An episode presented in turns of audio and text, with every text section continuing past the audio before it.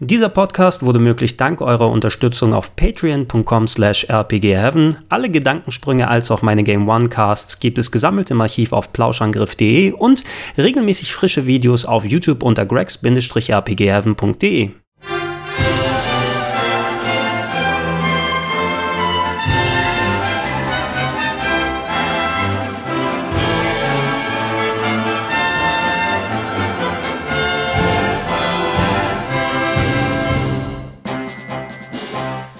Ich habe gehadert mit mir. Ich habe sehr unruhig für etliche Tage geschlafen, als ich diese Top 101 der besten Rollenspiele zusammengepackt habe. Viele Plätze sind mir zugefallen, bei einigen musste ich noch gucken, wie ich die Sachen verteile, aber wo ich mir nicht sicher war, ist mit Platz Nummer 1 und Platz Nummer 2. Da gibt es nämlich zwei Spiele, die ich fast als gleichwertig erachte. Von einem spreche ich in der Konsequenz nicht mehr so häufig wie mit dem anderen, aber das liegt nicht daran, dass es dann unbedingt schlechter ist, aber die Diskussion hatte sich eben mehr um den anderen Titel gedreht.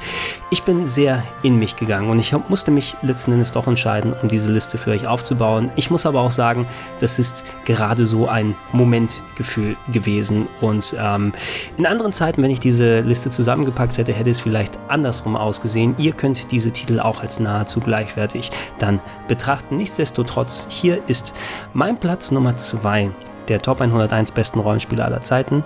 Genso Suikoden 2. Für mich ist Suikoden 2 nicht nur eines der besten Rollenspiele aller Zeiten, sondern auch das beste Sequel aller Zeiten. Und äh, genau in der Hinsicht äh, für das, was ein Sequel eigentlich sein sollte, die Qualitäten des äh, Vorgängers wieder ja, aufnehmen, ein bisschen zu verarbeiten, verbessern und die Probleme auszumerzen, gegebenenfalls neue Sachen dazu tun, die gut funktionieren. Und genau das macht Suikoden 2 und zwar auf so einem Niveau, dass mir eben damals die Ohren geschlackert sind und ich wirklich, also ich konnte den Controller nicht aus der Hand legen, als ich dieses Spiel damals hatte.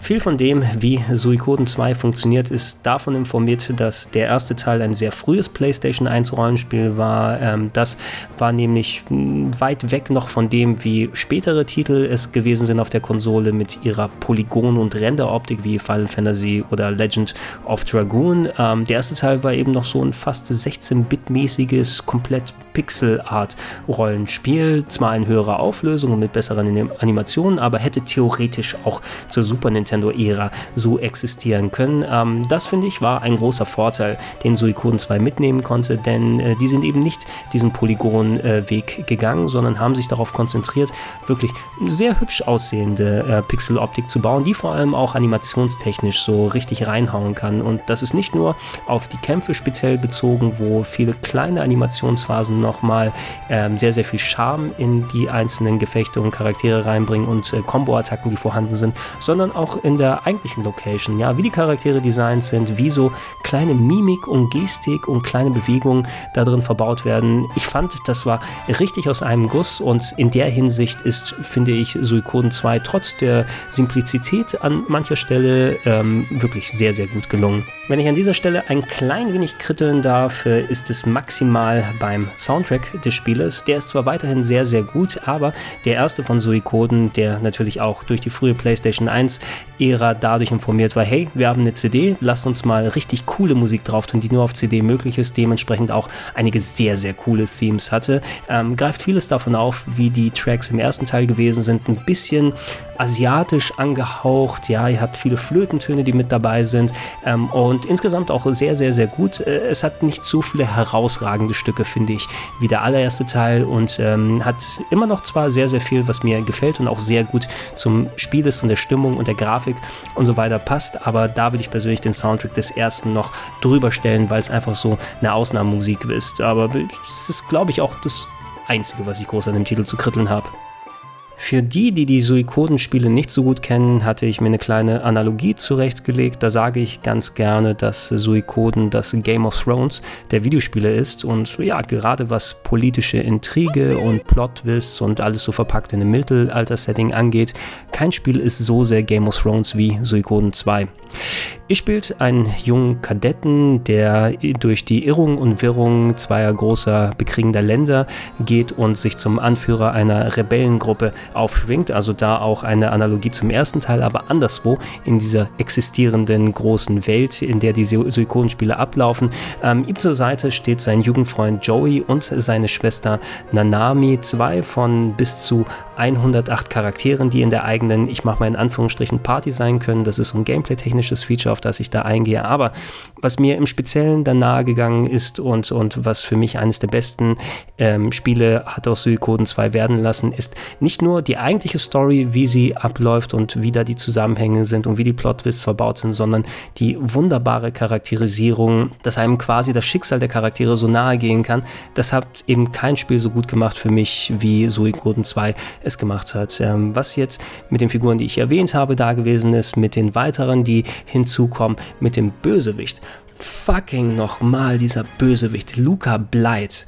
Ja, also ähm, ich habe schon über Kefka in Final Fantasy VI geredet. Der ist natürlich schon auch ein großartiger Bösewicht, aber was so richtig Evil Motherfucker und böse Bastarde angeht, ich habe keinen gesehen, der böser und heftiger und krasser ist als dieser gottverdammte Luca Blight. Und äh, den müsst ihr eigentlich einmal erlebt haben. Wenn euch sowas dann entgegensteht und ihr dann durch die Story euch arbeitet im Spiel und da teilweise wirklich krasse Sachen gezeigt werden, das ist richtig harter Tobak und eben, ja, wie, wie die Story verläuft, was und so weiter passiert. Dieses Game hatte mich an den Eiern. Ne? Das ich, ich habe so viele emotionale Momente kaum in einem anderen Rollenspiel erlebt wie in Suikoden 2 und es sind auch teilweise echte Tränen geflossen. Wirklich, ja. Also auch nicht nur einfach, weil mich das, das, Spiel gerade so mitgenommen hat, sondern es hat mich nicht nur mitgenommen, es hat mich berührt. Es hat mich richtig berührt und, und gefangen und das mit in Anführungsstrichen simpler Pixeloptik und ein paar Textboxen, die da aufgetaucht sind. Und ey, das kann ich nicht viel anders als Magie bezeichnen. Ne? Also Suikoden 2 ist einfach ein Paradebeispiel dafür, wie man aus wenigen Mitteln viel machen kann, vor allem wenn man sich seiner Schwächen bewusst ist und in dem Umfeld einfach da äh, herauskristallisieren kann, was man eigentlich braucht, um ein tolles Spiel zu machen. Da funktioniert Suikoden 2 so gut wie kein anderes. Der Rest des Games ist ein bisschen traditioneller Rollenspiel, abgesehen von der Tatsache, dass ähnlich wie im ersten Teil man äh, seine eigene Basis aufbauen kann und etliche Figuren rekrutieren kann und so nach und nach quasi eine florierende Stätte. Hier ist es ein großes Schloss, was man sich da zusammenbaut, was randvoll gepackt ist dann nacheinander, wenn man die ganzen Figuren findet in den ganzen Haupt- und Sidequests. Äh, da gibt es selbst dann sehr, sehr viel zu entdecken. Das ist ein großer Spaßfaktor und ähm, auch eines der herausragenden Merkmale, eine meiner schönsten eigenen Locations, die ich in einem Videospiel bauen konnte. Aber der Rest nimmt auch einige Problemchen wieder mit, die der erste Teil hatte. Die Itemverwaltung ist unter aller Sau, kann man hier auch leider nicht anders sagen, mit äh, limitierten Plätzen pro Charakter, wo man sehr, sehr viel umarbeiten muss, in Menüs dann agieren muss, teilweise gucken muss, weil die ganzen ähm, Items, die man hat und, und Equipment-Gegenstände auch nur in Textform dargestellt sind. Also ich habe mehr Zeit in Menüs verbracht, als ich es eigentlich hätte machen wollen und das hat mich ein bisschen abgenervt von da. Ähm, das Kampfsystem selber hat keine so großen Luftsprünge gegenüber dem ersten Teil gemacht, aber da finde ich, musste man auch nicht viel verbessern. Ähm, es geht sehr, sehr schnell in Kämpfe rein, kaum Ladezeiten sind da vorhanden, kleine Gefechte sind auch schnell wieder vorbei. Es gibt aber trotzdem Potenzial für sehr, sehr spannende Kämpfe und Bossfights vor allem, die groß und episch sein können. Ähm, und äh, ich will aus Spoilergründen nicht auf spezifisch auf Sachen eingehen, aber da gibt es einige Sachen, da, da, da denke ich gerade zurück und da wackelt mir die Hutschnur, wenn ich denn einen Hut gerade auf hätte, was man sich dann damit überlegt. Es funktioniert so gut in den Kämpfen, wie es funktionieren muss. Und es ist schön herauszufinden, was für Combo-Attacken mit den vielen Charakteren, die man sich zusammenholen muss, da funktionieren. Aber eigentlich kann man sich da nicht wirklich beschweren, es ist zweckmäßig und äh, es macht nicht wirklich was falsch. Maximal würde ich da vielleicht sagen, analog zu der äh, eher komplizierten und unnötig aufwendigen Itemverwaltung, ähm, die eigenen Waffen aufwerten beim Schmied nacheinander hingehen, ist auch eine sehr, sehr langwierige Sache, die einen vielleicht davor zurückhält, viel zu experimentieren mit den Figuren, die man in der eigenen Party mitnimmt, wenn man nicht gerade von der Story dazu gezwungen wird. Ähm, aber ja, hey, draufgeschissen. Auf das kann ich ähm, dann das, das kann ich mir gut hier zur Seite zurechtlegen und es stört nicht zu sehr mit dem Spaß, mit dem ich mit dem Spiel haben kann. Erwähnenswert wären maximal noch zwei Sachen, über die wir ein bisschen reden müssen. Ähm, einerseits hat Suikoden 2 meinen liebsten Sidequest und liebstes Minigame aller Zeiten drin, nämlich einen kompletten Kochwettbewerb, der sich über einen großen Teil des Spieles erstreckt und ich liebe diese Sequenzen. Die sind wahnsinnig spaßig und lustig und unterhaltsam gemacht. Also Chapeau, habt ihr sehr, sehr schön gemacht. Andererseits aber gibt es eine Sache, die zwar für mehrere Spieldurchgänge ganz nett ist, aber einem doch ein bisschen so die Laune verhageln kann, denn es gibt sogenannte Missables in diesem Spiel. Ähm, von den 108 Figuren, die insgesamt in eurer großen Party drin sein können, in eurem Schloss, äh, mit denen ihr unterwegs seid, es gibt einige, die man verpassen kann. Einige sind sogar so äh, versteckt und haben dann Voraussetzungen, die man erfüllen muss, dass man äh, am Ende durchaus dastehen kann und nicht eben die Figuren da hat, was auch beeinflusst, ähm, welches Ende man sieht. Und es gibt da einige Varianten bei den Enden, die man mitbekommen kann. Es gibt schon einige, die einem richtig dann, holy shit, oh nein, das, oh Gott, oh Gott, oh Gott, das Ende, ich will das nicht akzeptieren und so. Ich musste mehrfach anfangen. Ne? Und ihr solltet darauf aufpassen, dass ihr mehrere Spielstände habt, um euch nicht in eine Sackgasse reinzutun. Ich würde da fast schon empfehlen, es gibt im Internet bestimmt so spoilerfreie Guides, die zumindest die Handvoll Missable-Charaktere, ähm, die verpassbaren, euch so darstellen, ohne dass ihr spoilertechnisch euch weiter Sachen angucken könnt. Schaut euch das wenigstens an und dann müsst ihr euch viel Qual dann später ersparen, denn dann werdet ihr wahrscheinlich maximal gezwungen, dieses Game ein zweites Mal oder drittes oder viertes Mal durchzuspielen, was nicht so schlimm ist, aber beim ersten Mal sollte man es auch schon gut genießen können.